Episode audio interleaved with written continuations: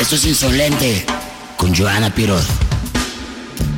Eduardo Talavera es uno de los comediantes más relevantes de stand-up en México. Es creador de contenido, escritor y el comediante con más rutinas grabadas en Latinoamérica. También participó en el show Que Siga la Risa, contenido disponible en Netflix. Cuenta con un especial de audio en Spotify llamado Bully y su contenido más importante es su show en Comedy Central llamado Frágil, que comenzó en el 2017. Talavera es una figura emblemática de la comedia en México ya que fue el iniciador de su género en el país. Pues bienvenido a Insolente, Eduardo. Gracias, Joana. Eres el primer stand-up comedian que tenemos ¿Ah, sí? en, en este. Bueno, eres el primero un poco de todo, pero eres el primer este, stand-up comedian. Y he de decirte que cuando me propusieron este, hacer algo con un stand-up, pero estaba un poco renuente. Dijiste, eres güeyes también pendejos. La neta, sí. O Sí, sea, pero te voy a decir por qué. O sea, hay una razón, ¿no? Eh, Siento, y a ver qué opinas tú. Siento que en México, este, no se rifan tanto, güey. O sea, no se rifan los. Y seguimos como en este pedo de. El personaje. Pues no del personaje, ojalá fuera el personaje. Es más como estos chistes de Polo Polo que todo bien cuando estaba en su tiempo, ¿no? Pero replanteados, ¿no? Nada más. Pues sí, replanteados, pero todavía como misoginia, que no estoy en contra de la misoginia, la verdad. O sea, está mal es decirlo. riquísimo que me pongan unas nalgadas, güey, que Sí. me inviten a cenar con la idea Pero de que se bien las chupe. hecho. O sea, está chido, güey. Pero bien hecho, o sea, ¿me entiendes? Sí, y de repente es como súper básico, es como, güey, quiero que me hagas pensar y no que sea demasiado obvio. Y siento que la comedia en México, para muchos, todavía está en ese punto. ¿Sabes qué pasa? Que, entre otras cosas, una de las razones por las que están persiguiendo material muy ligero es porque están buscando la viralidad. Están buscando ser virales. Ok. Y si a la gente la pones a pensar, no, la no, no, no te vuelve viral. Definitivamente. O sea. ¿No es triste eh, eso? eh, pues súper triste. Es tristísimo. eh, mi- mis sets son de repente muy oscuros. O sea, Bienvenida. siempre son divertidos, la neta que sí. Pero son temas que no puedes andar repitiendo por ahí. Por ejemplo, tengo uno ahí del aborto y tengo otro de la banda trans y traigo. Hay varias cosas que son más. Una, uno acerca de, de judíos, otro acerca de las diferencias entre hombres y mujeres, pero con base en mi experiencia. O sea, Todo es experiencia en base viva. a tu experiencia. A la, a la experiencia de cada uno de nosotros. Cada No vez. creas, ¿eh? No. No, hay mucha gente que lo que hace es, ¿qué es lo más común? Es más, hasta lo puedes ver en Twitter de repente. Así, algunos de mis colegas que agarran y ponen, oigan, eh, díganme las cosas que les caga de ir al súper, es para una tarea, ¿no? Haz de cuenta. Entonces empiezan a, ven lo que es más común y de ahí arman. O ok. sea, sí, o sea, lo que, a lo que voy es como esto. Y es triste. Es triste porque no, la gente no se está rifando. con cuidado, todo con cuidado. perdón. No te es el preocupes. COVID, discúlpenme. Exacto. Y aquí andamos sin tapaboca, ¿no? Sí, Porque chinga su no sé. Este. Es eso, y eso se presenta no solamente en el stand-up comedy, sino en todas las artes. O sea, es, es qué puedo hacer yo para que la gente piense menos, para que no, para que se les dé todo digerido y para que se haga viral y, y sacrifican la calidad de, del talento y de las, de las cosas que tienes que comunicar. Y puta, no es que esté como muy arriba yo ni nada, güey, pero pues viniendo de desde chavita, es- este, veía a Richard Pryor y ya sabes, este. Sí, bueno, estás hablando de heavyweights. Raw. Sí, pero, pero a lo que, ya sé que tipo Chappelle es, es un pinche filósofo, güey. O sea, de cada vez que le escuchas dices, no mames, este güey Sí, lo muchos- que está haciendo es hablar por, por, por mucha gente que lo tienes ahí escondido y no encuentras las palabras para comunicar algo que está diciendo este güey. ¿Sí me Te voy a decir, eh, para que haya figuras así, se necesita gente con compromiso. O sea, que esté dispuesta a rifarse tres, cuatro, cinco años después de que ya pelearon otros nueve, como yo, Ajá. para meter el contenido que quieres como más, eh, pues más profundo, más con, no con mensaje probablemente, pero sí de cosas que te importan y que deberían de importar. Ok. Pero también tienes que considerar que para que se establezca y tenga un este una, una vida larga, necesitas eh, meterlo a la corriente principal. Sí. Porque de otra manera se cae y se pudre y se. Es decir, se vuelve tan de arte que se vuelve de boutique. Y Lo entonces- importante es encontrar el punto medio. Exactamente. Entonces, muchos de mis colegas están haciendo esa chamba que es también súper difícil Ok. que es como comercializar al tope, güey. O sea, llegar a este punto donde eh, todo el mundo sabe que es stand-up. Ahorita ya casi todo el mundo lo sabe, ya casi todo el mundo lo ubica. O sea, todavía es como esta onda de, ¿qué? ¿Cómo es el stand-up? Pero Ajá. ya son menos lugares los que, o personas las que te preguntan ese tipo de, de cosas. Tienes que, o sea, para muchísima gente, y creo que se da en todos lados, ¿eh? o sea, se dan todas las cuestiones artísticas. Tienes que medio primero como hacerte canchita, Claro. ¿no? En, en la onda como comercial y no necesariamente viral, pero comercial para que la gente le, le entienda y le entre. Y ya cuando estás más o menos posicionado, ya empezar a soltar como las balas fuertes. Pues sí, pero el- eso tiene un, no un defecto, sino una trampa inherente. Ok. Si tú te dedicas a buscar el lo popular, lo vas a lograr, seguramente, como lo han logrado muchos de mis amigos, que tienen rutinas muy populares, muy buenas aparte y todo el rollo. Pero después la gente no te va a creer con que, que salgas a decir, oigan, se han puesto a pensar que la sociedad es un cúmulo de deseos que nos han heredado los muertos. Puta, te van a decir, no, güey, yo vine a ver que hicieras caras, que bailaras, que este, que gritaras alguna, algún catchphrase. Cierta gente, cierta gente. mayoría, ¿eh? No, pues es que eso es lo triste. O sea, la mayoría está buscando esto. Y este, ¿hasta qué punto vas a complacer a la mayoría? Y hasta qué punto vas a elevar un poquito más la vara y que la gente empiece como que el estándar sea otro. ¿Sí me entiendes? sí, O sea, ¿a qué hora, en qué momento empiezas como a abrir brecha para que la gente deje de decir mamadas y realmente se pongan a hacer comedia? Es que va simultáneo, yo creo. Ok. Nada más que los que son más populares, primero que nada no puedes acusarlos, o sea, yo no podría acusarlos nada más de decir, es que estás tratando de ser popular solamente. Ok. Porque a lo mejor, no a lo mejor, sé de muchos que esa es su forma de ver la comedia. Ok. O sea, ese es su scope, ¿no? Es lo que Sí. dicen. Güey, a mí esto se me hace cagado, me encanta qué es lo que pasa con la segunda caja del Oxxo, este... Bueno, hay, hay cosas como Como- la de segunda caja del Oxxo que sí está cagado. O sea, es una reflexión cagada Sí, claro, eh, o sea, a lo, a lo que voy es a hasta cierto punto. Sí, claro. A lo que voy es a que cuando tú tienes eh, muchos exponentes, la, también la población general que escucha un, un género se, también se segmenta. Se segmenta y empiezan a buscar, ok, escuché a este güey que es medio de humor negro, me gusta, lo voy a ir a ver. Ajá. Y luego dicen, bueno, este güey es súper absurdo, como Coco Celis, por ejemplo, ¿no? Súper absurdo, quiero ir a verlo porque su show es un viajezote, güey, ¿no? Ajá. O vamos a ver algo más político y entonces vas a ver otro güey, al ese güey, por ejemplo, ¿no? Que es más político. Ajá. Yo soy más de humor negro, por ejemplo. De toda esta onda más como las incongruencias de la vida a mí me pegan más como algo de lo que te tienes que reír y no tanto de algo que tiene que ser como eh, tan reverencial. Y hay mucha reverencia en México. O sea, porque todo el mundo, hay esta idea que está incorrecta y que es mentira, que los mexicanos bromeamos de todo y nos reímos hasta de la muerte. Y no es cierto. ¿No es cierto? No es cierto. ¿Por? La gente es súper sensible. Ok. Es, eh, o sea, es como hágase la voluntad en las vacas de mi compadre, hace cuenta. O sea, mientras no les pegue cerca el tiro, se les hace súper chingón que, ay, sí, el humor negro y los mexicanos nos reímos de la muerte. No nos reímos de la muerte. La festejamos y hacemos mucho rollo con mucho miedo, Ajá. pero tú puedes ver el chiste de, de Platanito, por ejemplo, el de Kentucky Fried Children. O sea, podría ser. Que, que fue en su momento, hubo muchísima gente ofendida, ¿no? Lo- deja tú lo ofendía, lo amenazaban, de- lo amenazaban de muerte. Claro. De muerte. O sea, tuvo que irse a Los Ángeles Ajá. a vivir allá y a trabajar allá en Estrella TV porque aquí se lo, lo querían matar. Lo querían básicamente. matar. Es cierto. Entonces, eh, ese tipo de cosas es lo que a mí me gustaría llegar. O sea, tú en Estados Unidos puedes ver chistes salvajes, güey. Pero o sea, salvajes de ese tipo de cosas.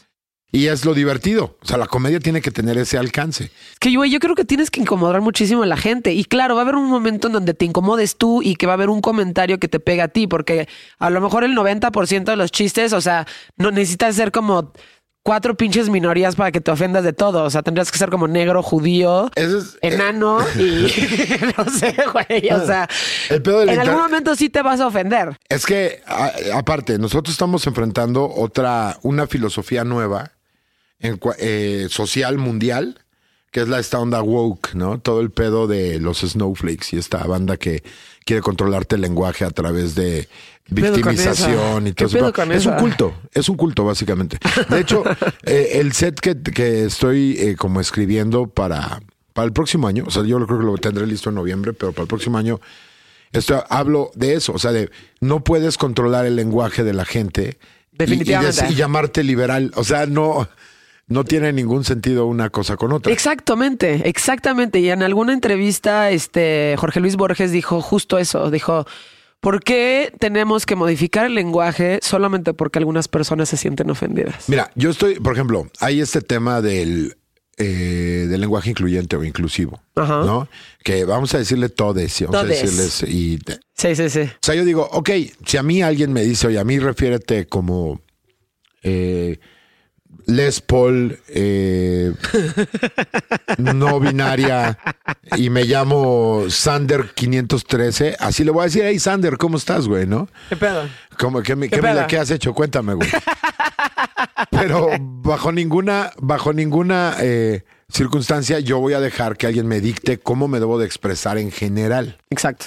O sea, no tiene sentido eso. Ajá. Pero también hay la banda, esta banda del lado como súper conservador, este lado eh, religioso, los aleluyos que les digo yo. Los aleluyos, los Esos güeyes no te van a ver. los- no, pero, eh, pero sí influyen. O sea, lo que pasa es que se ha vuelto más recalcitrante el pedo woke porque ha habido también mucha resistencia del otro lado. O sea, ha sido como de los dos lados ha habido un intento del lado como liberal nuevo, los despiertitos, los correctitos, que dicen, no, no, no, es que ahora le tienes que decir a él, le tienes que decir ley, a ella, a ella y a ella tal. Y pues no es tienes. O sea, es una sugerencia de convivencia que yo estoy dispuesto a tomar desde, desde luego. Eh, como sugerencia, Claro, no, o sea, si a mí un amigo... no como imposición. Sí, mira, por ejemplo, yo soy, yo conozco a Ofelia, a Ofelia Pastrana. Pastrana. Ajá. Y para mí ella es una mujer. Sí. Ya, no, no question about it, no me voy a poner a discutir, eh, ni me pondría a discutir jamás con la preferencia de alguien, porque es algo que no está en mi esfera.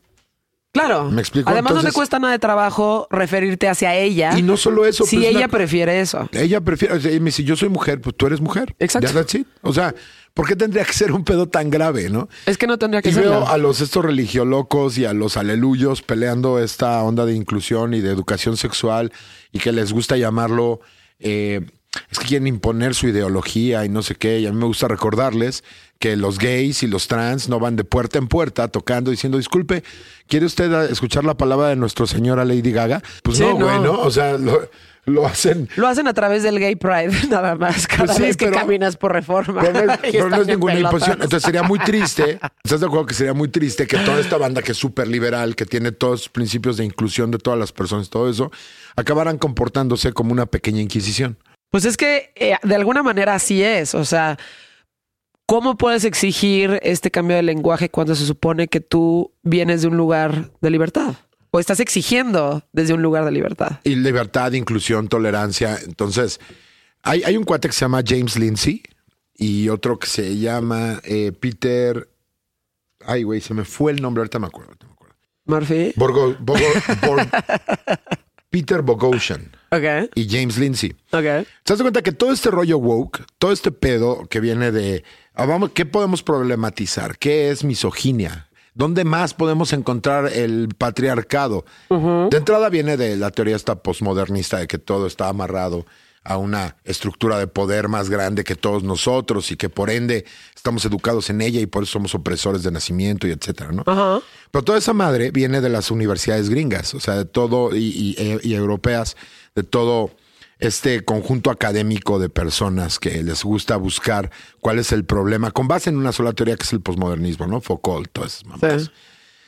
Y entonces estos güeyes lo que hicieron, estando conscientes de que de ahí vienen todas estas fumadeces, de que, por ejemplo, no sé si viste un video donde una está en una audiencia en Nueva York, me parece, dice, alguien va a hacer algo acerca del, del, eh, del aire acondicionado.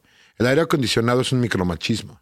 ¿Por? Te lo juro que es literal. ¿Por qué? Porque la base de lo que dice esta señorita es que las mujeres tienen menos resistencia al frío que los hombres Ay, no. Y entonces bajar la temperatura de un cuarto es una forma de opresión en contra de ella. No, no, no, no. Porque no. había una mayoría de hombres. Y tú dices, en la madre, güey. Entonces, Sí, no, en la hicieron. madre. O sea, o sea, eh, si, si te sientes ofendida o oprimida por eso, o sea, ¿de qué más vamos a hablar, mi reina? Pues ya no hay forma, ¿no? O sea, no hay Ya no- convivencia. exacto, ya no hay convivencia. No hay convivencia. Exacto. Porque, ¿qué tal que tienes ahí una octogenaria, que no, no tanto, una sexagenaria que está pasando por el climaterio y dice, no, güey, cabrón, sí pongan el aire acondicionado, güey. No, pues, o sea, si lo que estás dentro". buscando es sentirte ofendido, siempre va a haber alguien que se sienta Claro. ofendido. Y entonces lo que hicieron estos güeyes, chécate.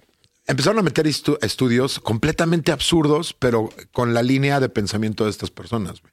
Entonces, por ejemplo, hicieron un estudio en un parque eh, donde se entrevistó a, a los dueños de 10 mil perros. Ok. Y entonces, eh, cuando se les entrevistó, las conclusiones a las que llegaron, la problematización, porque les mama esa palabra de problematizar las circunstancias.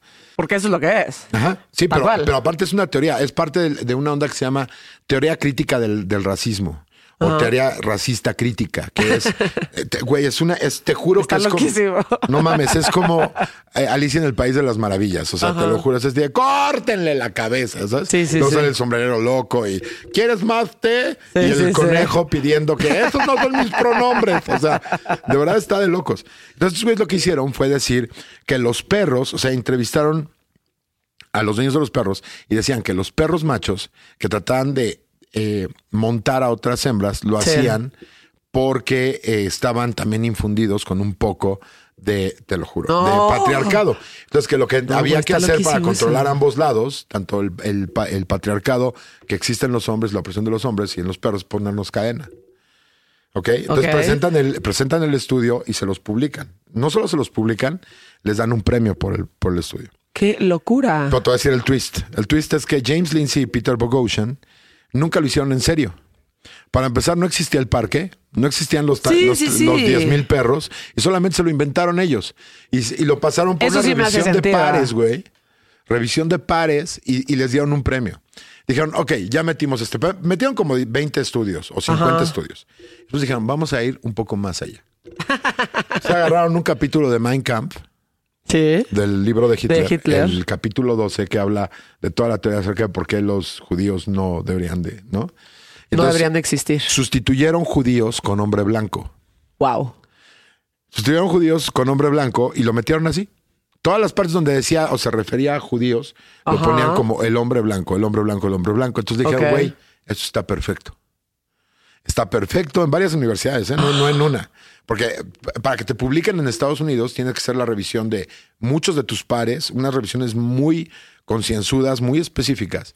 Dijeron, ok, pero ¿sabes qué? Que no lo podemos, no lo podemos publicar porque está escrito a nombre de una lesbiana blanca. Entonces, como es blanca, tiene demasiado privilegio y no podemos publicar algo con tanto privilegio.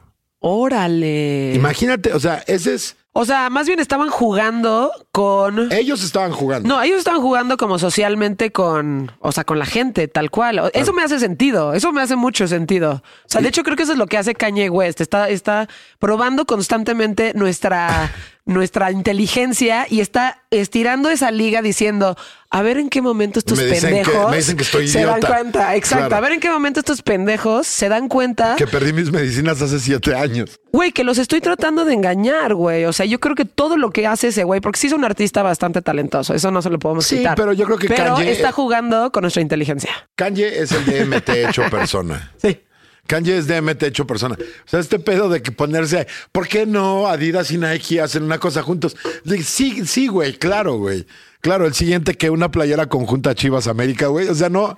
No, güey, a salir, con sus pinches pants a todos lados y hacer una ceremonia y decir que es el Sunday service, ponerse unos esos pinches tenis que, güey, parecen como naves espaciales, están horrorosas, güey, ninguna persona en su, o sea, o sea, va así, pero, güey, este culto a lo que tú digas va a ser correcto y no voy a cuestionar absolutamente nada de lo que digas porque eres pinche Kanye West. I am a god. Everybody says, who does he think he is? I just told you who I thought I was. A god. O sea, llegamos a este punto donde. Y, y- y- y justo pega exacto en, el, en la interseccionalidad, ¿no? O sea, este pedo de. ¿Quién tiene chance de burlarse? Pues bueno, güey, tú no porque eres blanco, tú no porque eres blanca. ¿Qué tal no- eso? Eso está cabrón. ¿Qué tal eso? O sea, no, es raci- ha- hay gente que dice, es que no puedes decir que es racismo inverso porque es un insulto para las... Pues, güey, es discriminación por donde sea que lo quieras ver. negros. Eh, exacto, es que la cosa es cambiarle, jugar a su mismo juego y decirles, ok, no es racismo, es discriminación. Exacto. No me puedes decir que me O sea, no lo pongamos en términos de racismo, digámoslo, pongámoslo en términos de discriminación. Es Y eso es, discriminatorio. esa es una calle que tiene de dos sentidos. Dos sentidos, claro. Exactamente. O sea, no puedes, no puedes jugar a que ahora yo solamente, solamente yo te voy a decir en qué momento te puedes expresar cómo y dónde y por qué. Exactamente. Y justo eso es a lo que nos estamos enfrentando. Aquí en México es bajo el nivel ese de como de que te caigan encima la banda, ¿no? Pero, pero igual se está creando un pequeño espacio, un pequeño nicho Ajá. y se nota. Y hay amigos míos que están ahí. Esto es insolente con Joana Pirot.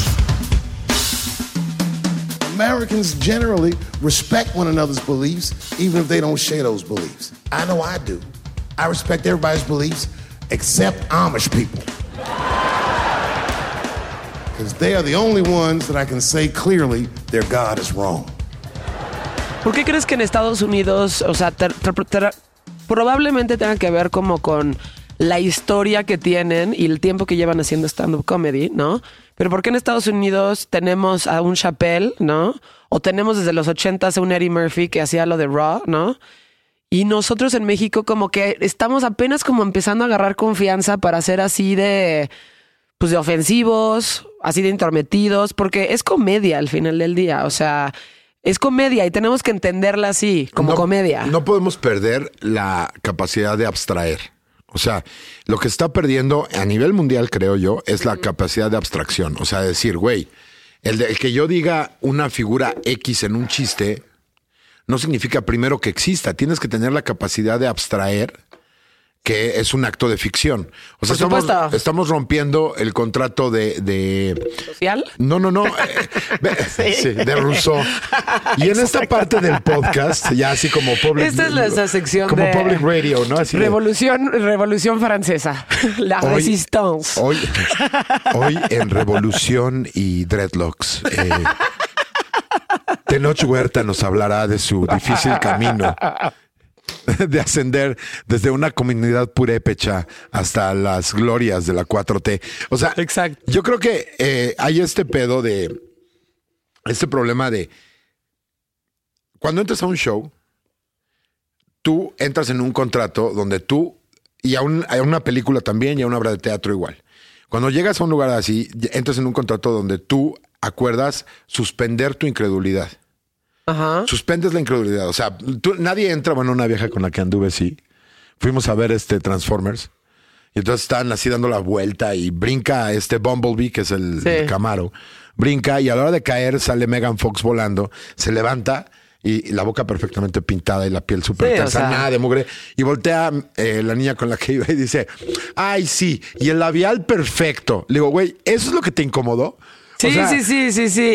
Robots conscientes Sí, güey, de, otra sí, de otra galaxia que vienen, que pueden En convertir. eso fue lo que te fijaste. Pero lo que ¿eh? te molestó es el lipstick. Ese es el problema. Ese es el problema, claro. Entonces, esa, esa que hacemos, que entramos y decimos, sí, ok, pues son robots a huevo, güey, ¿no? Y, y Hulk es verde y. Pues sí, güey, o sea, como que es parte de la fantasía. Claro, y tanto Hawkeye como esta, como Romanoff, son Avengers importantes, ok, ellos Sí, patean y- golpean, sí, sí, como- súper necesarios junto a un dios como Thor, ándale, ok, vamos a ver. Exactamente. Es como los, lo- escuché muchos bateristas y muchos músicos de Berkeley hablar sobre Whiplash como, güey, jamás te van a sangrar las manos.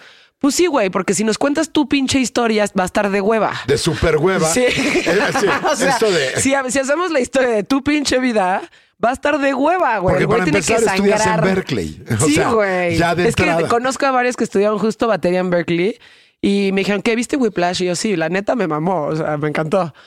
Está muy entretenida, güey. Es, es la misma parte, es esa misma parte de, por ejemplo, ¿has visto a Neil deGrasse Tyson hacer pedazos películas de ficción? No, güey. lo Y, él me encanta, Lo ¿eh? amo por aguafiestas. Ok. O sea, en Twitter ya lo traen en chinga, de hecho. Cada vez que dice, bueno, de hecho, ¿sabían ustedes que la gravedad de la luna no puede afectar? tal-?" I think most sci-fi films that have stuff going on in space, they all have sound. But we've known from the very first movie the Alien series that in space, no one can hear you scream. If no one can hear you scream, no one can hear you explode either. Sí, como, como Debbie Downer. Ah, sí, hace cuenta, Debbie Downer, Bueno, ¿sabían literal. que ustedes se van a Jamaica hay un porcentaje del 91% de gente que tiene SIDA en Jamaica? Feliz aniversario, ya sabes. Exacto, eso, sí. Exactamente. Pásatela bien, maldito Pásatela colonialista. Está así de dude, qué pedo. Pero él lo hace sabiendo que es una mamada. O sea, por lo menos él lo hace Claro. jugando, ¿no? O sea, Sí. y aparte es un divulgador de ciencia. Prefiero que si vamos a armar pedo de algo, sea porque vamos a ser muy precisos con la ciencia y no muy precisos con los estudios de género, güey. O sea, no. No Sí. porque esté en contra, claro que hay una- un, un desbalance y claro que hay que garantizar mucho más a las personas que son vulnerables y que son pertenecientes a grupos que históricamente han sido oprimidos y que han sido hechos a un lado. Y claro que sí, güey. Pero eso no tiene que, eso no quiere decir que tengamos que desarmar todo lo que eh, tenemos entendido como fantasía para Justo. ajustarlo a una realidad que ni Que a ti siquiera te acomode. y que no es la realidad de todo el mundo. Perdón. Exacto. Ahorita te, te vamos a, ahorita te conseguimos un, un Kleenex. Sí, o sea, y de hecho, la, eh, o sea, de eso va el entretenimiento. O sea, Claro. ahorita me acordé de alguna entrevista, una vez entrevisté a Sean Ryder de los Happy Mondays. Y le dije, a ver, güey, di- dime qué pedo con Barbados. O sea, qué pedo, o sea, sí pasó lo de los instrumentos que los vendieron al final y que entregaron como nada más el demo con la música y al final faltaba su voz para que ustedes realmente grabaran la voz porque los estaban extorsionando por más dinero porque realmente los mandaron allá para que no se drogaran y terminando vendiendo sus, su Sus instrumentos por para drogas. comprar drogas. Y me dijo, bueno, te voy a decir la verdad. O sea, no fue exactamente así. Le dije, no, ¿sabes qué? Ya, no me digas. No me rompas la fantasía, está increíble la historia. Exacto, prefiero quedarme con que lo que pasó en 24 Hour Party People, en Y donde realmente los Happy Mondays vendieron sus instrumentos para drogarse, a que me cuentes tu pinche realidad que seguramente va a estar más de hueva. Entonces Sí. mejor párale ahí y cuéntame otra cosa. Exactamente, como lo que decías tú del baterista este, güey. ¿Qué quieres que contemos, güey? Que viviste por siempre en los suburbios de San Francisco, güey. y que te compraron tu primer set súper completo, un Pearl de huevos, güey. Y que aprendiste a tocar súper este, pedagógico con un maestro de batería que también era Montessori, güey. Y que decía, güey, no te preocupes, güey. La, la tarola debe sonar cuando tú quieras que suene, güey. O sea, Exacto, a nadie le exacto. interesa, A güey, nadie le interesa esa eso. historia. Nos gusta Jason, güey. Nos gusta Aquiles. Nos gusta Sí. ese tipo de cosas, güey. A la humanidad entera. O sea, no es una cuestión generacional. No. Porque luego también hay muchos que se han agarrado a decir, es que, es que eres un boomer, güey. No entiendes. No, güey. No es cierto. Yo conozco gente joven que sí dice, güey, esto es una mamada.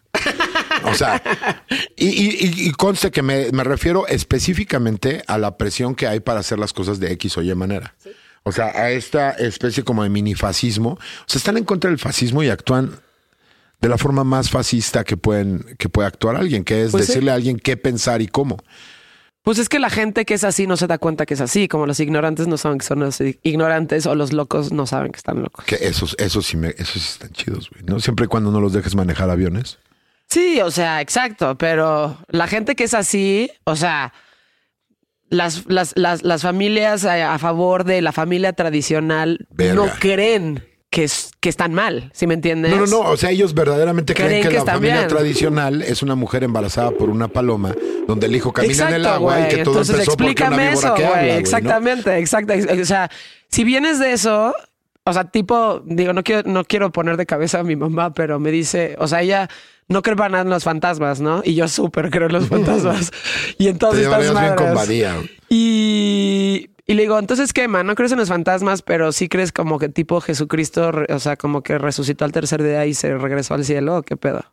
Me Es- dice, pues es que sí, o sea, así es, y así es como, Obvio. y a mí no me vas a cambiar. Le digo, pues es que, güey, o sea, no te estoy pidiendo que cambies, no me estoy pidiendo que entiendas. Que, sea- que me da miedo y que no voy a ir a la cocina ahorita. ¿Ok? y que estoy cagada, ¿ok? Pero son ese tipo de incongruencias que dices, güey, o sea, ¿dónde, en qué punto en común nos encontramos tú y yo? Ese es, es el punto. Es justo el punto. O sea, es, es más, mira, por ejemplo, he escuchado ciertos sectores del feminismo radical Ok. apoyar el Islam y el derecho que tienen las mujeres que viven en, en los estados islámicos de usar burka y hadid y pero el Y hadid el- es el otra shadot cosa, el y shador y todas esas madres. Y dices, oye, güey, no.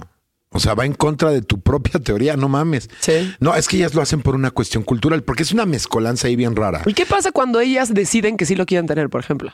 Usar Pues- el shadow, pues usar la burka. Pues es que- Exacto. o sea, se vale que lo usen. O sea, lo único Sí. que están, por ejemplo, en Francia prohibieron, fue en Francia o Sí, en fue en? Francia. Que prohibieron el, uso de la uso burka. de- no es la burka, pero es uno más cortito que se utiliza en este En. Europa, que es nada más te tapa la cabeza. Que también eso es, eh, también es una es infringir sobre los liber- las- sobre las libertades del individuo. Exacto. O sea, eh, no puedes. eh, lo que yo digo lo digo como, como un grupo. O sea, como grupo de, de feminismo radical, estas Sí.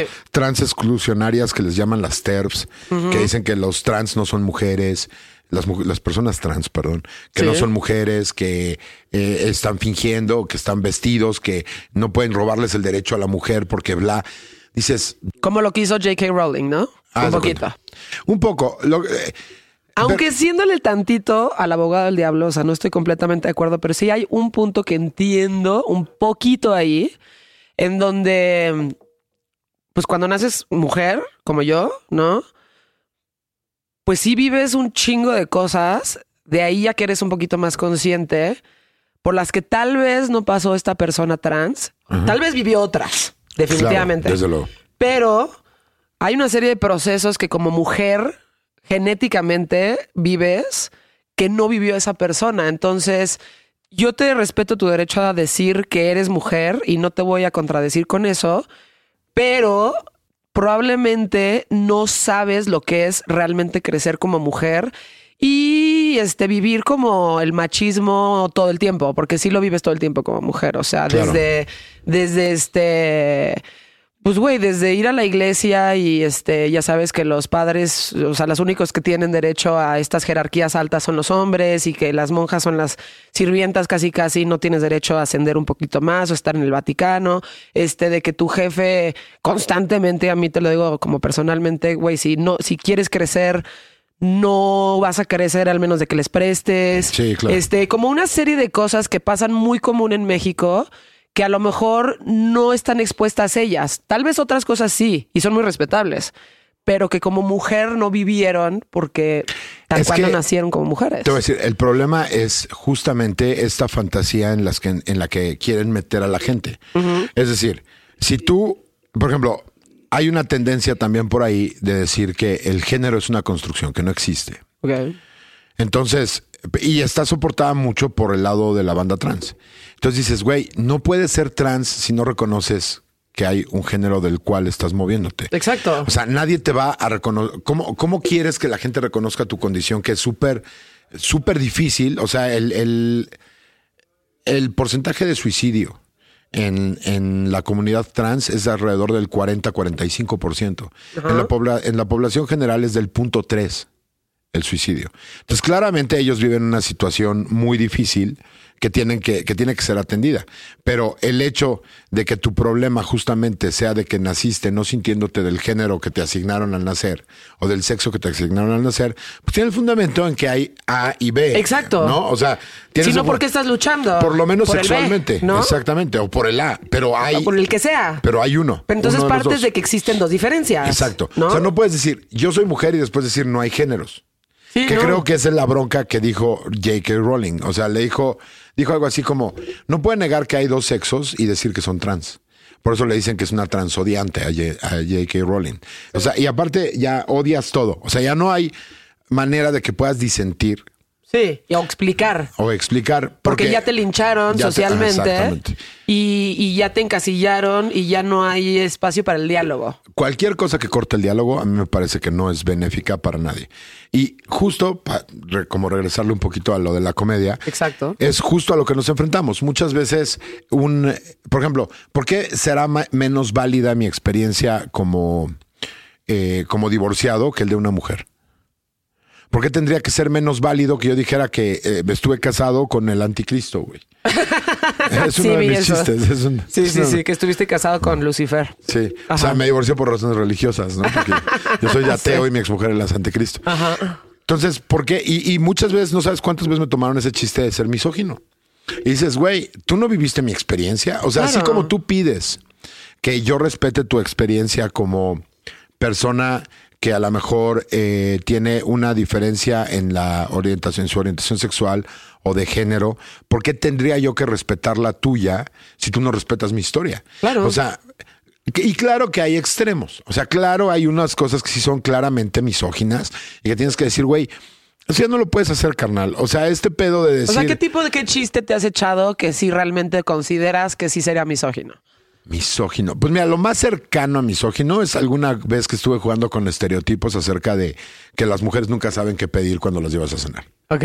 Pero creo que es lo peor que he escogido. O sea, como ah, de. sí. Y no está tan grave, güey. Pues no, o sea, nunca, nunca le he llamado. Por ejemplo, he dicho putas Muchas en mi set. la- por, por eso ejemplo, me van a odiar las mujeres. O sea, o sea, Pero cañón, o sea, fíjate, por ejemplo, yo tenía un set donde decía que si tú juntas a cinco güeyes un viernes en la noche, en algún punto de la noche alguien va a gritar, ¡Ey, vamos por putas! Ajá. ¡Putas! ¡Putas! Y justamente ese güey es al que le suena el celular. Ajá. Así de... Sí, sí, sí, sí. sí. Hola, mi amor. No, mi amor, aquí en Sanborns, aquí en Sanborns, nada más echando unos tecolotes. Exacto. Entonces, todo eso es como lo meten en una misma bolsa donde te dice, donde a mí me dijeron algunas veces, algunas personas, es que tú estás llamando, primero que nada, consideras que hay putas. Entonces, no hay putas, ya no existen las putas. Y yo, güey, pues todo lo que pagué, alguien me lo robó, ¿no? O sea, de Sí, si no existen, este. de esos pagos que hice. Entonces, ¿qué son?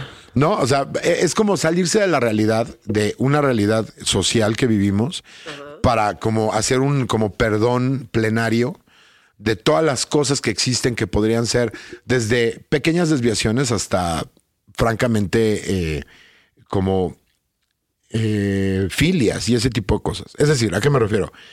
Funcionan como un culto porque primero explotan la vulnerabilidad de una persona. Llámale eh, una persona de pueblos originarios o mujer o gay o trans o lo que sea. Y le dicen, aquí entendemos tus fallas. Una vez que, una vez que hacen eso, te- les piden que se den cuenta de todo lo que está mal alrededor de, alrededor de ellos. Ajá. Que es la segunda parte de la programación, ¿no? Que es date cuenta cómo lo que te traemos es algo que nunca habías notado.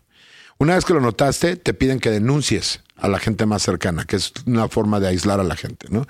Voltea a ver a tu pareja, voltea a ver a tu hermano, voltea a ver a tu papá, o voltea a ver a toda la gente blanca que conoces como son opresores, cómo es que son tal. Y ahora denúncialos. Y entonces. Diles, o sea, diles. Eh, Sí, es una especie de denuncia, ¿no? Como un auto de fe. Y entonces, ya que están así, le piden que hagan un sacrificio más. Ahora, ahora olvídate de comer carne, por ejemplo, ¿no? Sí. Y ya para cuando están súper profundos, ya están comprados con una idea de conspiraciones y opresiones y gente que le está tratando de cor- cortar y cooptar el futuro, etcétera. Y con eso salen a juzgar todo. Sí. Y pues la comedia es una cosa fácil de juzgar porque todo el mundo se cree comediante. Eh, y estás como expuesto a que te juzguen de manera muy fácil, Muy, ¿no? muy sencillo. Esto es insolente. ¿Qué, qué, qué consideras que en México tendríamos que hacer o tendría que hacer como la comunidad que se dedica a stand-up para ganar un poquito más de terreno en el, en el sentido de la tolerancia del público? Pues primero que nada, sí hacer comedia más inteligente. Claro. O sea, eso. sin 100%. duda. O sea, es un reto, es un reto que no debe de ofenderte como artista. O sea, el hecho de que alguien te llame, puede que estén mal. Puede que estén mal en su criterio de no puedes decir esto y bla. Y aparte es algo súper aprensivo. Tú sí has estado junto a músicos y junto a gente eh, que se dedica a algún tipo de arte. No hay nada peor que le puedas decir a cualquier artista que eso no lo hagas. O eso no lo puedes hacer. O eso no lo puede ser porque lo va a hacer 10 veces y más cabrón. ¿no? Sí, además no estás permitiendo como el... Puta, la, la crea- la creatividad y el flow artístico Claro, que... hoy vemos muy normal a Mozart, pero Mozart era un rebelde, güey. O sea, imagínate. Sí, 100%. Y Beethoven también. O sea, Mozart cuando- hizo una canción acerca del culo de no sé quién durante como seis meses y todo el mundo decía, ¿cómo puede ser? ¿Cómo puedes que escuchas a Mozart? Imagínate eso. Sí, y Beethoven en su momento hubiera sido como el Megadeth o el Metallica de su época. Exactamente. O sea, El- eso era, tal cual era como, güey, ¿qué pedo con este güey? O sea, este- ahorita es como, lo escuchas y dices, ah, música clásica, claro que sí. ¿Sabes dónde sacan sabes. una escena muy parecida? En Star Trek, en Beyond, Ajá. en la segunda que dirigió J.J. Abrams, Ajá. hay una parte donde tienen que acabar con un ejército como de drones, ¿no? De naves que son drones. Entonces su comunicación se basa en frecuencias de radio. El pedo es que dicen, ¿cómo podemos eh, hacer una disrupción de sus ondas de radio? Dices, es que mete algo con mucho ruido para que se confundan las ondas, ¿no? Entonces se agarran y salen en las naves a romperse la madre escuchando Sabotage de Beastie Boys. De Beastie Boys. Y en un punto de la escena, un güey va volando y dice, hey, ¿eso es música clásica? Ajá. Y dicen, sí, a huevo, es música clásica. Es, es un momento increíble porque Claro. es el año 3000.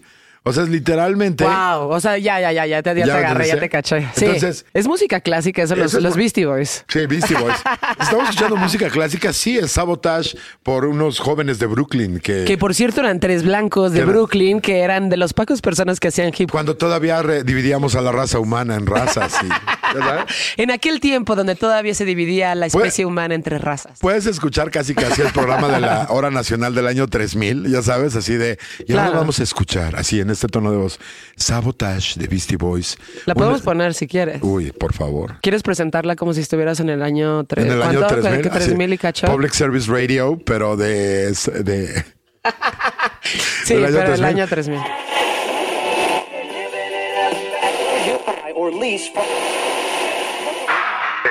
Vamos a escuchar este ensamble de los jóvenes de Brooklyn, de estos tres judíos blancos que incursionaron en las filas del rap, eh, recibiendo críticas negativas por parte de la mayoría de los integrantes de ese género, de la compilación Ear Communications, Sabotage para ustedes.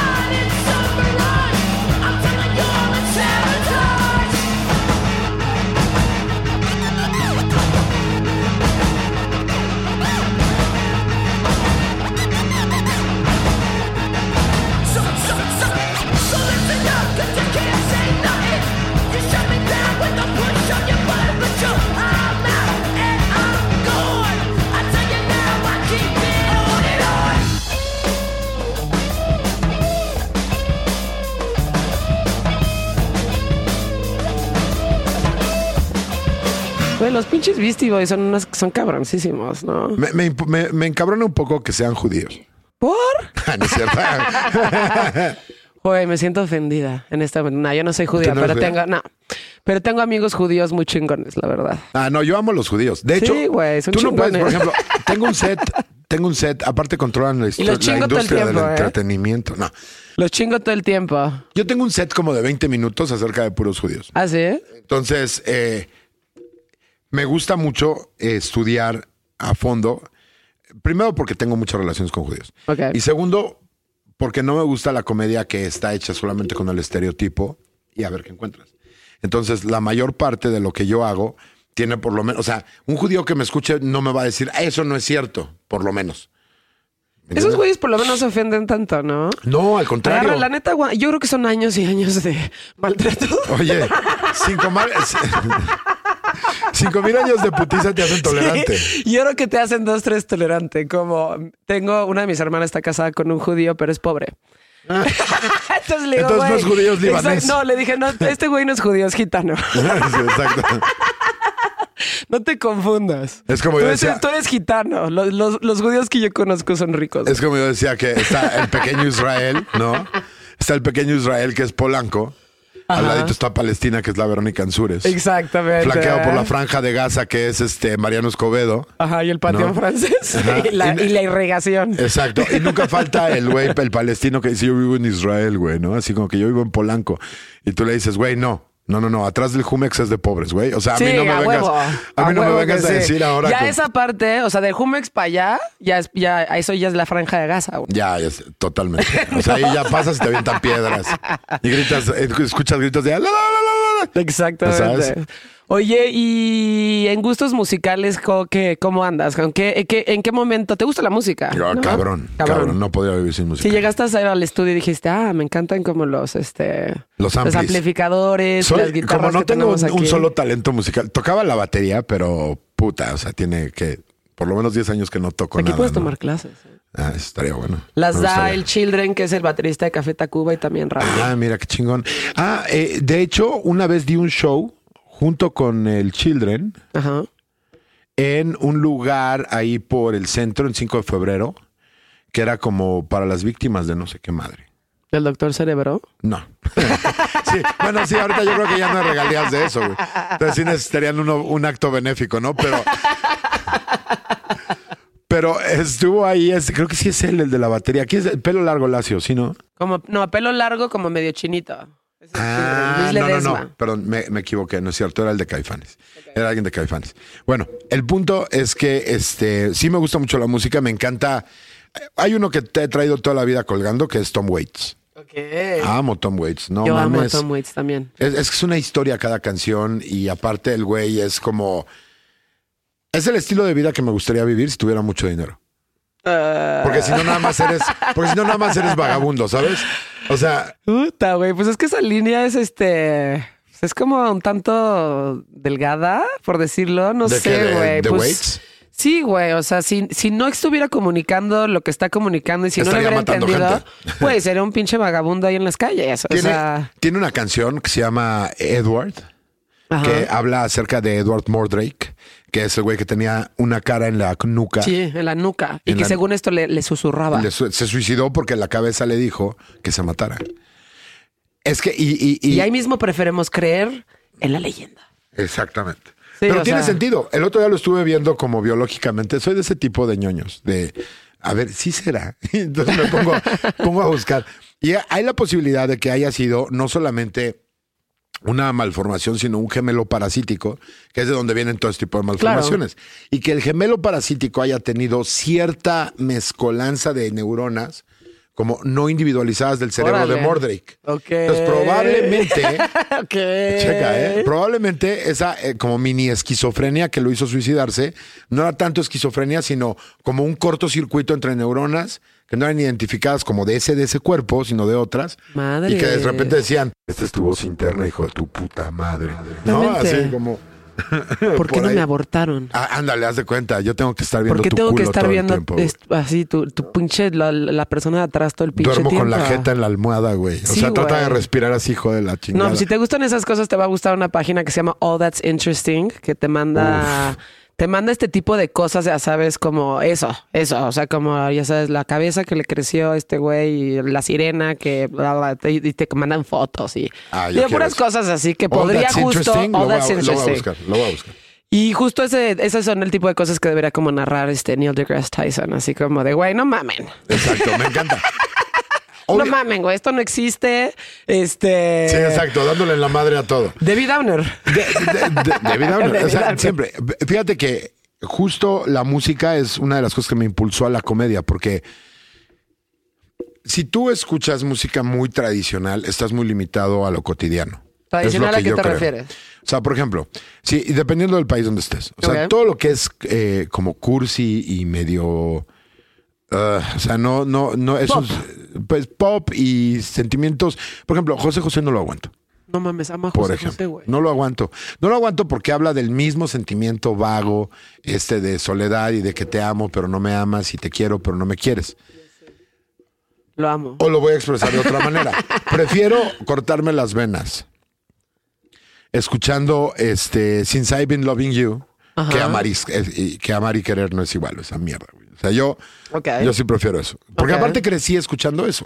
Claro. O sea, crecí escuchando. Pero todos nosotros. Exactamente. Entonces, pero yo nunca me pude acoplar a esa, a esa onda, ¿no? Entonces, para mí, y ya sé, mucha gente me odia cuando digo este tipo de cosas. Digo, que ese pinche mamón qué, güey, ¿no? Pero la neta es que no me gusta, igual que no me gusta eh, Fernández, no me gusta eh, todo este tipo de cosas, ¿no? O sea, O sea, como pop mexicano, este de no es que sea 60, mexicano. 70. A mí, Caifanes ¿O me qué? mamaba. Ok. Me mamaba cabrón, porque eran los primeros que le metieron letras que no era. eh, de pronto el bikini se le cayó y mamá sí. O sea, yo la neta. Sí, que más no. bien esos eran como covers de, esa- de ese momento, que eran como covers del pop en Estados Unidos, ¿no? O sea, todo lo que hacía César Costa y lo que hacía como Body Holly, todos esos eran como tal cual covers. Con todo, con todo y su sospechoso parecido a The Cure, me gustaba Caifanes. Sí, era muy claro que estaba inspirado en The Cure. tipo- eh, sí, ¿no? O sea, ese tipo de cosas. Y, por ejemplo, eh, y tengo esta dualidad entre hombres y mujeres en la música, porque Ajá. sí siento que las mujeres han estado subvaloradas en la música. O sea, tú escuchas a Tori Amos Es increíble. y dices, no mames, o sea, hay una que se llama Mr. Zebra, Ajá. que parecería como música de salón porque es con un clavicordio o un Bossendorfer, una de esas ondas. güey. Y habla de tres o cuatro animalitos y luego tiene otra que se llama eh, Father Lucifer. Y ese Fa- Father Lucifer sí es con clavicordio de ese de la corte del siglo XVI de Luis Ajá. XIV, güey, de No mames. Entonces, ese tipo de cosas es, creo que es para lo que sirve el arte, igual que la comedia. Esto es insolente. En Estados Unidos tienen también sus referentes de la chingada. O sea, este de Arthur o Arnold Goes on Vacation, este güey que tenía, que era como el borras, imagínate, pero en flaco gringo. Ya sé quién es. Ya sí. sabes, ese güey. Tienes a Dane Cook, que es un buen estando pero, pero hablaba de, güey, ¿qué tal cuando llegas al antro y todo el mundo está bailando, güey? Pero no están bailando realmente. Entonces, las mujeres, ¿qué onda? Y, hey, cuates. O sea, eso no Sí, me sí, gusta. sí. O Silent J, o sea, este, ya sabes, Silent Bob y, Y- ajá, y- ajá. Bob y Silent J. Bob y Silent J. No, Jay y Silent Bob. Jay y Silent Bob. Que esos, por ejemplo, justo no me sé su nombre porque me, que no los tolero. Ya. Y no tolero tipo a, ¿cómo se llama? Kevin Rob James. Schneider. De- a Kevin, este. No, no, no. Kevin Smith. Kevin Smith, sí, no, tampoco puedo. No puedo con Rob Schneider. O sea, lo odio. Y Adam Sandler, o sea, lo odio. Yo tampoco aguanto a Sandler. A Sandler Mames. se me hace muy difícil. Eh, Happy Gilmore muy bien. Y, Y este, The Wedding Singer muy bien. Y, güey, todo lo demás es como, güey. Es un cuate que era muy basura. hábil. O sea, por ejemplo, él hacía stand-up también, pero Sí. era el cuate de las voces. O sea, en, to- Sí. en las dos culturas hay lo mismo. Lo que pasa es que aquí no está tan explotado todavía porque estamos en pañales. O sea, nos, nos, vas- nos, nos falta mucho todavía. O sea, acá no hemos tenido nuestro primer George Carlin. Yo quiero ser ese güey. Ok. Yo quiero ser ese primer George Carlin. Hay un güey que se llama, si no lo has escuchado, te lo recomiendo. Se llama Doug Stanhope. Ok. Verga. O sea, es de los mejores, de los mejores estandoperos gringos que he visto. Ok. Porque todo el mundo ve a Louis C.K., lo cual es una gran fuente de inspiración para mí y es un chingo. Es increíble. Luis Es increíble. Pero no alcanzas a ver a gente como Stanhope porque no es tan famoso. O sea, es como muy de, no de nicho. Por ejemplo, tiene un tour que se llama Shitty Town Tour. Y entonces se va a hacer shows a lugares horribles. Horrorosos. de- del, del sur de Estados Unidos. Entonces se va. Con 300 pues, este, habitantes. Sí, y- Lubbock, Texas, güey. Sí, sí, sí. Este, El, el Paso, güey. Así, cosas así. En donde nada más hay un este, HEB Sí, y un un- Kentucky Fried Chicken. Cuando bien les va. Y Sí. CBS sí es ya Sí, como ya, capital ya, ya. del condado, ¿no? Así como por ahí. Y, y hay mucha, mucho material que la gente no ve porque están acostumbrados a ver a Louis C.K. o a Chris Delia que lo acaban de agarrar con un pedo de menores. Ah, sí. Órale. Que aparte a mí se me hace aburridísimo Chris Delia. Yo no le agarré tanto el pedo a, la, a él, a, a Chris. Es cagado para algunas. Es un güey que si lo ves en vivo es el mejor show que vas a ver esa noche. Es además que una esquizofrenia ahí como de que, güey, es muy loud para mí. O sea, es demasiado Eh, sí, ruido, es es, demasiado... Sí, o sea, que me da una ansiedad muchísimo como el ruido. Es de esos Luis comedi- C.K. está así como, wow, Es o sea, o sea, no mames, qué chingón que entres a temas tan incómodos, güey, y tan soeces, güey, ¿no? O sea, que dices, y que te puedas burlar de eso, es- me- Por ejemplo, aquí no hay esa, esa cultura. no existe. Aquí mi, mi, mi comedia tira más a ese lado, o sea, decir las cosas como muy de la realidad y ponértelas en una forma que te puedas reír, porque lo principal es que hagas reír, que, que te rías y, y la gente automáticamente empieza con esta onda de, güey, es que sí me gusta Talavera, pero es muy rudo, ¿no, güey? O sea, como que... Escucha Ah, eso es, lo que, eso es lo que dicen. Es lo que dicen, pero no es cierto, aparte. O sea, la, la neta, la neta es que no soy tan rudo. No, yo te, yo hasta te estudié un poquito antes de que hiciéramos esto y me pareció eh, incómodo hasta cierto punto, cosas que no tocan otros comediantes, pero tampoco sentí que fuera como totalmente ofensivo. No, y, pero lo que pasa es que tengo enfrente a mis colegas que también son súper talentosos, que hablan de cosas mucho más ligeras, Ok. ¿no? Y hay otros que hablan mucho más pesado que yo. O sea, es como que si a mí me tuvieras que poner en algún lugar, ponme en medio de donde está el, los dos extremos del, del stand-up ahorita. Realmente no soy... Y, y por la misma lógica, no soy nada como muy excepcional, ni mucho menos. ¿Pero le estás tirando para allá, por ejemplo? Sí, claro. O sea, cada vez trato de hacer. Lo que pasa es que es complejo. O sea, es complejo mantenerte en la competencia. Ajá. Es decir, mantenerte creando material que guste para que la gente te siga viendo Ajá. y estar como cuidando este pequeño huevo, ya sabes, que lo estás eh, nutriendo y que estás diciendo, güey, este en algún momento voy a poder hacer este material, pero hoy no lo tengo, güey, no lo tengo claro. O este tema no lo he podido agarrar porque creo que no es el momento o no siento yo que tenga el punch todavía para hacerse, pero siempre dejo claro en mi show o procuro que no es nada más venirse a reír conmigo. Ok.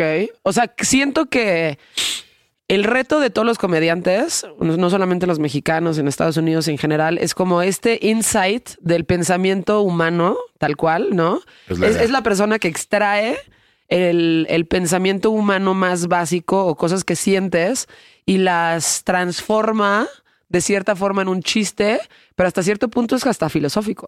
Es que el problema de entender la comedia es que la gente solamente ve el resultado. Pero realmente la comedia es, es sorpresa sobre entendidos universales. Es decir, si tú entiendes que hasta hoy, por ejemplo, un divorcio como lo entendías, si yo te digo que estar divorciado es como estar secuestrado, porque te llaman por teléfono para insultarte, te piden dinero y amenazan con no dejarte ver a tus familiares, Sí.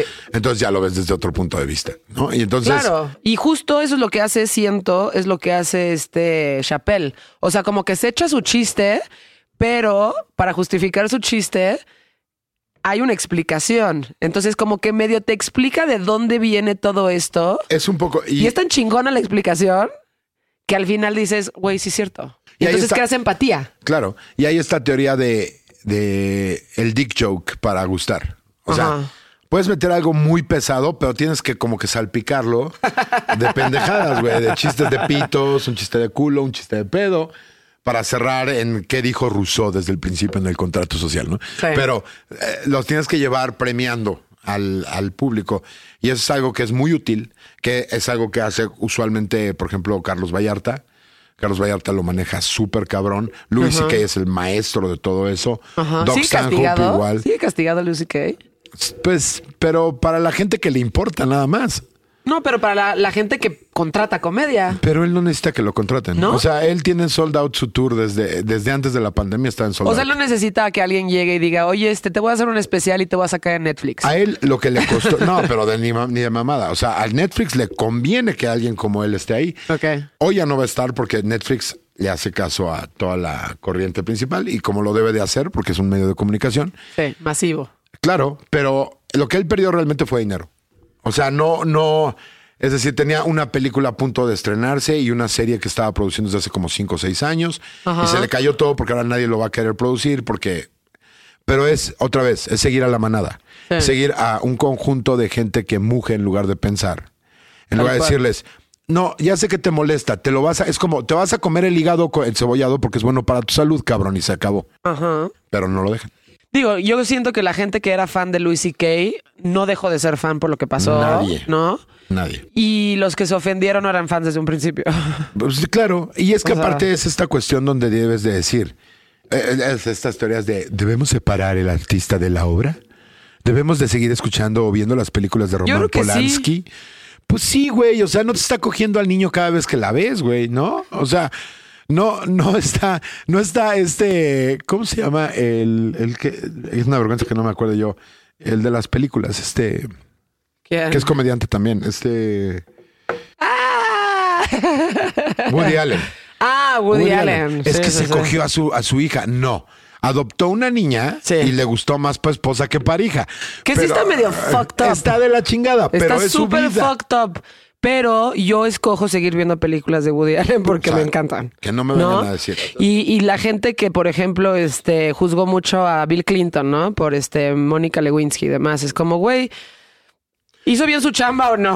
¿Dónde, dónde es- dónde está la libertad de ella de crecer en un ambiente dominado por hombres, güey, no? Sí, o, sea, o separemos, separemos lo que hizo mal, que moralmente es completamente subjetivo, ¿sabes? O Sí, sea, claro. es completamente subjetivo. Hay gente que no cree en, la- en el matrimonio o en la, o en la fidelidad sexual, por ejemplo. Exacto. O sea, y juzguemos el trabajo por lo que es el trabajo, como se debería hacer. Personalmente creo que se debe juzgar a un artista por lo que hace. Como es el caso de Woody Allen, como es el caso de Roman Polanski, como es el caso de, de Bill Clinton y, güey, hasta Pedro sí, Ferriz yo tengo podrías todos sus. CDs. Yo tengo todos sus CDs de saxofón de Bill Clinton. No, no es cierto. Exacto. Todos tengo todos Güey, sus es CDs. una de- joya el de 4 de julio del 94, güey. No mames. Hay una parte donde toca Take Five, güey, se avienta un solo, no Güey, mames. lo que me parece insólito es que ahí en sí le hayan como mamado el pito, ¿no? O sea, velo, güey, es horroroso. Oye, es horroroso. Cuando estaba en la oficina, No, es- estaba, galán. igual, no mames, es la presidencia, yo se pero la no estaba padre. O sea, a mí, a mí sí me dice un presidente. Venga para acá, primero diría, a ver, aquí hay un papelito y aquí hay una pluma. ¿Qué me voy a llevar? Aparte de proteínas. A ver. ¿Qué? Dígame Sí, usted, señor presidente, dónde voy a quedar después de esto y dependerá si hasta me saco los dientes. Usted dígame qué vamos a hacer. Exacto. Sí, Pero sí, al sí. final es como, pues ella decidió también hacerlo. O sea, ella. Uy, pero ahí sí a entrar en un tema como de. Hijo, que es bien complicado y que yo siento que por eso también me meto mucho en pedo con las feministas. Ella sufrió mucho después, pero después por toda la caca que le cayó. Sí. Pero es también como esta parte de la responsabilidad de las mujeres Es más, ahí es de, claro. en relación a los actos de los hombres. No quiere decir que los hombres no se pasen de verga. Somos unos ojetes. Sí. Pero hay una gran Pero- diferencia entre eso y decir, no, gracias, no quiero ese trabajo. Se llama Exacto. integridad. O no quiero hacer eso. Claro, o o sea- no estoy dispuesta a hacer eso. O sabes que en vez de conocerte en un restaurante público, no me voy a meter a tu suite de hotel cuando no sé quién eres. Exacto, por ejemplo, ¿no? Exacto. ¿Qué ha pasado? Ya sabes el, no, te veo aquí. le- No, yo creo que este, yo creo que mejor no nos vemos y no nos Claro, conocemos, o sea, tal cual. Es que dicen, es que ustedes de otra manera no llegaríamos a ningún lugar. Bueno, ¿y de verdad quieres llegar así? O sea, Exacto. de- denuncia en ese momento entonces, sí. ¿no? Denuncia en ese momento. O di no. O di no. Di, no, gracias, no pito para mí. No, exacto. Di no, muchas gracias. Este. Es como eh, no ofrecer estoy un- dispuesta a hacer eso. Es como ofrecer un canapé a huevo en una fiesta, ¿no? No, cómetelo. Así, ¿quieres un canapé? ¿Quieres un canapé? ¿Quieres un canapé? Toma mi canapene, ándale, cómete mi ¡Cómetelo! O los meseros en mi gusto es que es, oye, ¿estás bien? Sí, estoy bien. Oye, pero ¿de verdad estás bien? Tú estás bien, güey, me dejas en paz. De, a ver, nada más una última pregunta. Del 0 al 10, ¿qué tan bien estás? O sea, güey, estoy bien. ¿Me dejas platicar con Déjame mi en compa, paz, güey? hijo de puta. Sí, güey, o sea, sí, no es a huevo, ya. Exactamente. Exactamente. Pero ese tipo de opiniones eh, son satanizadas ahorita. Sí. O sea, tienes que decir, sí, los hombres son los hijos de la chingada y cualquiera que le haya puesto un pene, a menos que ella lo haya pedido, y aun cuando ella lo pidió, si a la mitad lo quiere escupir, lo tiene que escupir. Lo cual estoy de acuerdo. Sí. Estoy completamente de acuerdo, pero el dejar por fuera el análisis atrasa, la, atrasa a las personas y no las hace avanzar. A nadie. O sea, a nadie hace avanzar. O sea, en general tenemos que aprender a, a ser muy más tolerantes en general. En ¿no? general. O sea, en general. O sea, no a tolerar cosas que son intolerables. Mira, por ejemplo, de- eh, para que no se nos acabe el tiempo en una mala nota. desde luego, desde luego que yo estoy a favor de tratar como personas a todo el mundo en la forma que la- el mundo me pida que los trate, de manera individual. No estoy de acuerdo en que me digan cómo le voy a hacer y a qué horas y cómo puedo hablar, porque por eso no vivo en Irán, ¿no? Sí. Y yo creo que es una cuestión de decencia básica. No puedes tener enfrente a una, a un- a una persona del, del colectivo LGBTI y decirles que estás mal, estás en pecado. Es una pendejada.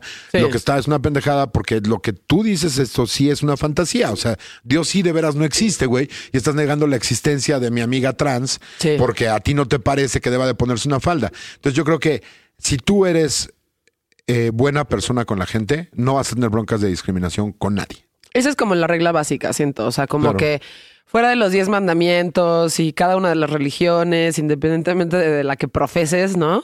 O sea, la regla básica. regla de oro. la regla de oro es trata a la gente como quisieras que te trataran a ti. El problema es que también hay tejanos y hay gente de Monterrey. Entonces, no, no es tan. O sea, la esposa de Samuel García segura quiere que le griten que le vayan a hacer un sándwich, pero no todo el mundo puede, no puede tratar a todo el mundo así esta señora, güey, ¿no? Sí, güey, como ayer sí, me, dio razón. mucha risa que alguien sacó un meme de que este güey iba a sacar un libro y alguien sacó el libro, ¿no?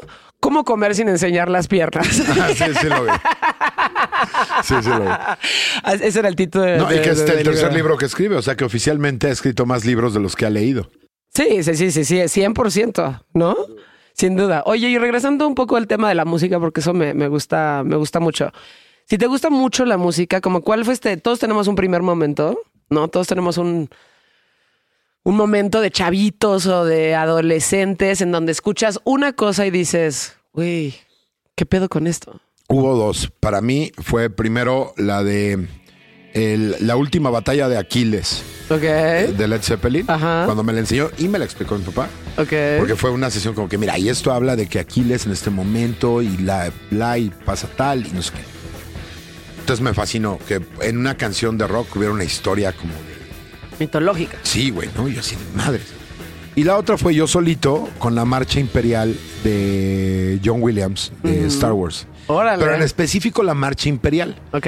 Porque era para mí súper impresionante el poder que comandaba Darth Vader sobre los Stormtroopers y todo el mundo le tenía miedo.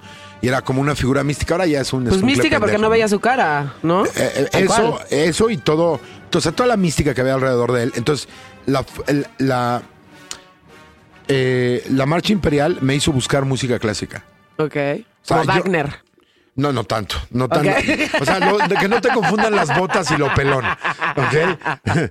Wagner le gusta a otro tipo de personas, ¿no? De esos que hablan este como God meet uns, ¿no? Pero. Ok. No, pero Wagner no, por ejemplo, eh, me gusta el concierto para violín, el, op- el opus 35 para violín de Tchaikovsky. Ok. Ese Tchaikovsky es- es que es muy este gay.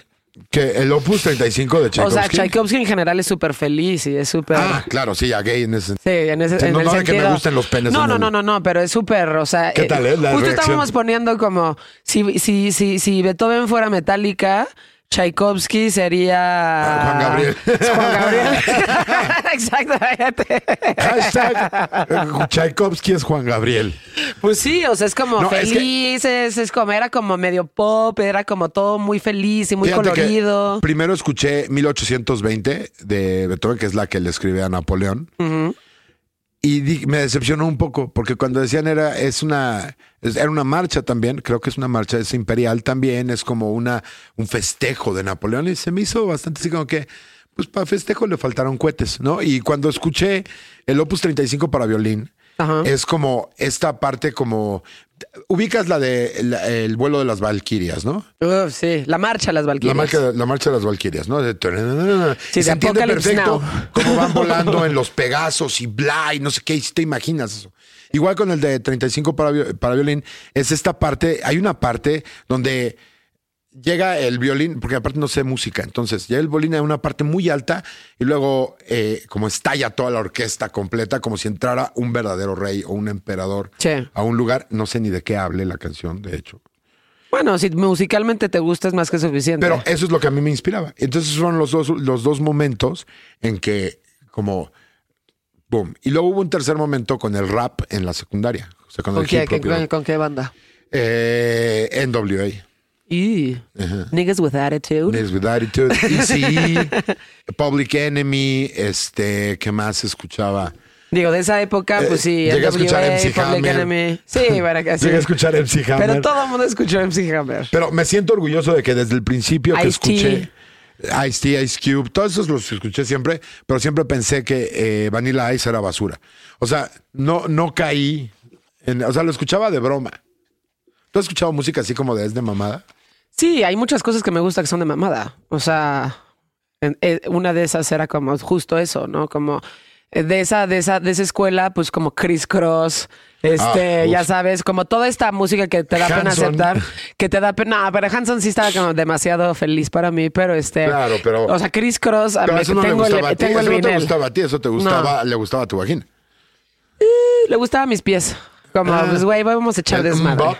No, no, el mbop no, jamás. Pero como el hip hop de bromita, como Chris Cross Mm. o este, como estas, como MC Hammer y como Vanilla Ice y demás, o sea, como que sí eran Hammer es como súper triste. paja, ¿no? O sea, como cositas que te gustan Siempre ahí, te pero es que es acompaña. como la de- música de siento paja. que siempre te acompaña como un rellenito que, por ejemplo, yo no puedo estar escuchando todo el tiempo Tom Waits, aunque me encanta. No, pero nadie, es muy pesado. Es, ah, ah, por ejemplo, hay una que se llama Blue Valentines, que esa la- me la guardo para escucharla cada tres, cuatro meses porque me gusta chillar con esa canción. Ok. Es esta parte donde dice que tiene en su buró eh, el whisky para que cuando venga la pesadilla se lo pueda tomar y no matarse, básicamente. ¿no? Ok. O sea, es como... oh, me encanta ese tipo de cosas, como también soy medio dramático. El otro día puse un tweet, de hecho, que decía, no quieren que seamos dramáticos, pero aprendimos eh, a sufrir con Since I've Been Loving You de, de Led Zeppelin y pues es un corte de venas gigantesco, ¿no, güey? O sea, Sí. es- básicamente si le pones, si la traduces y le pones este banda, suena igual que... O sea, te volviste, te volviste muy fan de Led Zeppelin. Más que... pues Es que eran los que tenían más bien como sustancia, porque al mismo tiempo escuché Beatles con mi papá y siempre me parecieron aburridísimos. Creo que todo el mundo empieza con Beatles, ¿no? Y cada vez que alguien me dice como, o sea, preguntas, ¿no? ¿Cuál es tu banda favorita? Beatles es como de, ay, güey, no seas de hueva. Y le vas, y le vas a Dallas. O sea, y le pasaron vas a Dallas tantas y cosas. gusta la pizza y a pasaron Bulls. tantas cosas después de los Beatles. O sea, obviamente están en su lugar y eso es intocable, ¿no? Pero pasaron tantas cosas después de eso que si dices como tu banda favorita par, de los o sea- Beatles es como, güey, no seas de hueva. Rolling Stones era mil veces más interesante que Beatles. Pero justo esa pregunta, ¿los Beatles o los Rolling Stones? Y dices, güey, no tiene nada que ver uno con el otro, güey. Nada es que como, ver. Es como querer o sea, lo comparar único que comparten es el país, güey. con RBD. Nada O sea, que nada ver. que ver. O sea, uno está basado en el blues y el otro está basado en el rockabilly. Aparte, uno venía realmente de la masa del pueblo. O sea, aun cuando los, los Beatles nunca fueron pobretones como nos cuentan. O sea, el único que era un vale verga era John Lennon. Y se ve en su escritura. Pero Paul McCartney era un niño de familia. Era fresita. Era fresita. Era Y siempre como- fue fresita, era es la señora de las lomas. Como el puñetas de Julián Casablancas. ¿no? Y si me estás escuchando, Julián, Sí, sí, sí. así ya de maldito Julián. Hijo de un riquillo que se casó con una modelo que salió hermoso y que pasaba sus vacaciones en Mónaco. Y aparte el imbécil con talento, güey. O sea, eso es lo que me caga. Y guapo, güey. Él tendría que vivir mi realidad para realmente ser un, músico. O sea, trata de vivir con esta jeta, güey. O sea, es... Y sin talento, güey. ¿Qué, qué, cómo le hago yo, güey? O sea, ya, a mí que me dan la vida. O sea... Sí, sí, sí, sí, sí. ¿Y qué estás escuchando ahorita? Ahorita estoy clavadón con este. Mucho con eh, eh, Jack White. O sea, como que me da por revisitar cosas. Entonces estoy A todo clavadísimo. mundo. Estoy clavadísimo Creo. ahorita con Lazareto, que es, creo, uno de los. Sí, si no es, es que el increíble. mejor. ¿Crees que el mejor de Jack White? O el sea, que como más- solista. Más bien, el que, el que más he disfrutado. Ok. El que más he disfrutado. Y este, de repente se me olvida, pero O sea, entonces obviamente eres fan como de los White Stripes. no. Eh, de los White Stripes no, pero No de Jack White sí. Jack White sí. Y de tipo de Dead Weather. Ah, claro. Ah, justo. He estado eh, revisitando eh, este Eagles of Death Metal, este The Death Weather, eh, Foo Fighters, eh. Ah, Queens of the Stone Age. Buenísimos. O sea, todo ese grunge que era de hombres, de a de veras. ¿Ya sabes? O sea, yo- porque ya sé que lo que van a pensar algunos de ustedes, me vale verga. ¿Qué? ¿Qué van a pensar? Ya sabes esta mamada de que, ay, o sea, pinche, pinche boomer, güey. O sea, eh, eh, la música no tiene género. No, pero si tú ves a Josh Home, yo no Conocí cono- a Josh Home y es el güey más padrote que te puedas Güey, imaginar. o sea, Es el alfa por nada. O sea, si, si lo tuvieras que convertir en animal, sería un león que es leopardo y águila al mismo tiempo, güey. Sí, güey, es Eso es Josh Home, güey. Así, pinche gorila enorme, güero, es gigantesco. Y güey, no sabes la personalidad que tiene. Seguro. O sea, me, me- me fui a cenar con él y al otro día me invitaron a su show, que era el del Vive Latino. Estábamos ahí en el camerino, pero el día anterior me lo llevó a cenar a él y a toda la banda y le- no podíamos fumar en ese restaurante y me decía... Y le valió chorizo. No, me dice, do you want, do you want to go outside and die a little? Oh, yeah. Y yo así, güey, a donde quieras. Voy como la contigo. traigas. güey. O sea, ¿a ¿qué, qué necesitas, güey? Esa noche me dieron drogas que no había probado absoluto, o sea, nunca en mi vida, pero eh, pues si venían de Josh Home, dije, no, sí, dame lo que quieras. Lo que nos dé. dame lo que quieras. Yo Josh. hubiera hecho lo mismo. Josh Home. Y luego eh, he estado visitando también eh, Pearl Jam, que es con el que crecí. Ok. Que es más fresón. Eddie Vedder es más como... Sí, a mí Es me gustaba muchísimo el Ten y me acuerdo que fue como de los primeros discos que compré con mi propio dinero, ya Claro, sabes. claro. Con mi propia lana, porque antes me los compraba mi papá, el Mix Up. Y este, y el Ten es increíble. Y luego le perdí un poco el gusto a, a Pearl Jam porque justo se me hizo como, eh, como fresón. Y soy más como del lado de Alice in Chains, ya sabes. Claro. Vi- Vitalogy, ¿no te gustó? No, güey, no tanto. O sea, como que hay cosas, cosas rescatables, pero para mí, o sea, el ten lo respeto 100%. Y ya todo lo que vino después, como que siento que hay canciones muy buenas, pero ya no hay álbumes como el ten. Yo estoy escuchando, de repente escucho cosas solo porque las canta ese güey, pero sé perfectamente que es como, güey, te estás a dos de Arjona, güey, ya. ¿Verdad que sí? Ya controla TV. Pero ¿qué pasa con estos fans, por ejemplo? ¿Qué pasa con estos fans que sucede, sucede con YouTube? Sucede con Pearl Jam. Sucede con los Foo Fighters. Sucede, creo que incluso en este momento con Arcade Fire, ¿no? Como de que, güey, sacaste una cosa buena y eh, no sé qué hiciste, pero te posicionaste en un lugar en donde eres completamente incuestionable. Ajá, cabrón. Y la gente dice, todo lo que saques es bueno. Y las otras personas decimos, güey, pues no tanto por. O sea, Yo creo- como que, ¿por qué Arcade Fire es la banda de nuestra generación? Es que el- Está chido, güey, pero tampoco lo pondría como tan arriba. A mí ni siquiera me gusta Arcade Fire. Yo, yo creo que, por ejemplo, nos faltaron más bandas como eh, Rage. Puta, güey, que este pinche año los perdimos por la puta Otra pandemia, güey. otra vez. O sea, mi año estaba enfocado a ir a ver a Rage Against the Machine, porque además los vi cuando vinieron a México. No, y en aparte ahora el- con Zack ya, ya con sí, Zack de la no, Rocha. sí, sí, sí, no, sin mamadas, porque también fui a ver a los, este... A Rage- Prophet- a, a Prophets of Rage, sí, también los fui a ver, pero pues no es lo mismo sin Zack de la Rocha. Pero los fui a ver cuando vinieron al palacio, al chiquitín ese que, ya sabes, al, al anexo de ahí. Y los fui a ver a Woodstock 99. Y, güey, mi banda favorita de esa época. No, este Rage. año iba a ir enfocadísima a ver a Rage. A mí cada puta vez, que- pandemia a mí cada cayó, vez que un chairo me, me quiere dar lecciones de que el socialismo y el comunismo y no sé qué, le digo nada más así. Güey, mi chairo de cabecera es Zack de la Rocha. De nadie más acepto regaños. O sea, de, de nadie más. O sea, es el único. Y, y quiero verlo porque quiero verlo entregarse al capitalismo de nuevo, una vez más. Sí, de eso, por eso se, por eso se retiró. Sí, claro. Tal cual. O sea, como que dijo, güey, qué contradictorio, ¿no? Claro.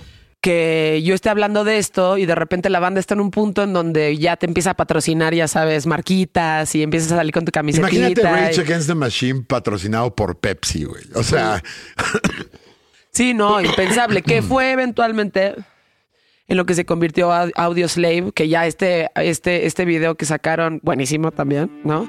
Que estaba este, basado en Vanishing Point, ¿no? Ah, en donde de- sueltan serpientes y están como parados. Y sí, Brad Will que está parado así como súper misterioso. y bueno, y este Chris, Chris que es Chris así como- Cornell, perfecto. Hola. Es- de hecho, yo siempre he dicho que nos dejaron un repuesto al cantante de Maroon 5.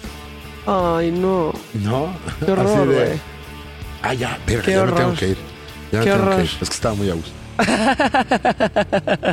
Pero sí, o sea, bueno. Eso es Pues- lo que estás este, escuchando en este momento. Eso, exactamente. Oye, pues muchísimas gracias por tu No, tiempo. gracias a ustedes. Qué Gracias a ti, padre, este, qué padre tenerte aquí. Este, bienvenido a We Rock. Ojalá nos vengas a visitar y si quieres tomar clases de batería aquí vamos a dar. Seguro me voy a dar una vuelta, ¿eh? Seguro. Oye, pues gracias por invitarme, de verdad. No, muchísimas gracias. a ti. Ojalá regreses este pronto. Cuando me inviten, yo vengo aquí a echar el corto con ustedes. Esto que escuchaste fue Insolente, una producción de We Rock y One Amor. Escúchalo en Apple Music, Spotify, Google Play y Amazon Music.